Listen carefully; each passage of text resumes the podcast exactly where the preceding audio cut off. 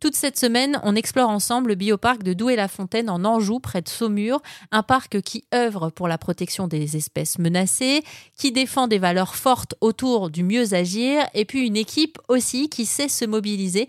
Moi, si j'ai entendu parler de ce parc, c'est parce que j'ai pris connaissance d'une histoire incroyable qui s'est passée il y a quelques semaines où des équipes de soigneurs se sont relayées jour et nuit pour sauver des bébés gazelles. L'histoire des gazelles, elle est elle est assez extraordinaire, euh, mais elle devient typique. Pourquoi? Parce que cette espèce en danger critique d'extinction euh, se reproduit très bien en bioparc. On a, plusieurs petits parents, mais on peut aussi avoir des femelles qui, euh, qui ne savent pas élever. C'est ce qui est arrivé cette année pour deux jeunes femelles.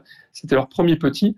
et donc, nos soigneurs nous ont demandé s'ils pouvaient euh, assumer l'élevage les premières semaines de ces bébés pour les sauver.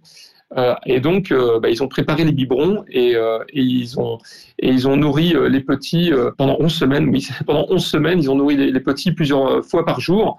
Alors, ça commence à 7 heures le matin et puis ça se termine tard le soir.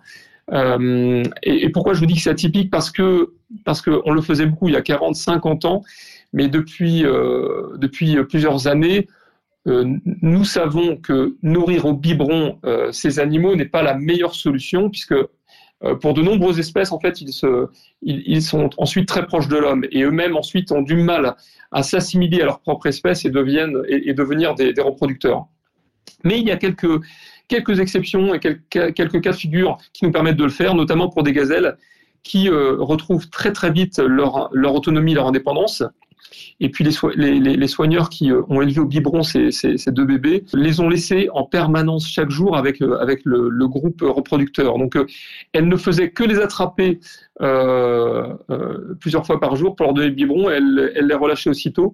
Et c'était d'ailleurs assez, assez cocasse de les voir courir après parce que les, les gazelles, dès les premiers jours, elles sont, elles sont très autonome et ça court dans tous les sens. Merci encore François pour cette belle histoire. Si vous voulez aller explorer ce parc en famille, je vous laisse toutes les informations sur rzn.fr.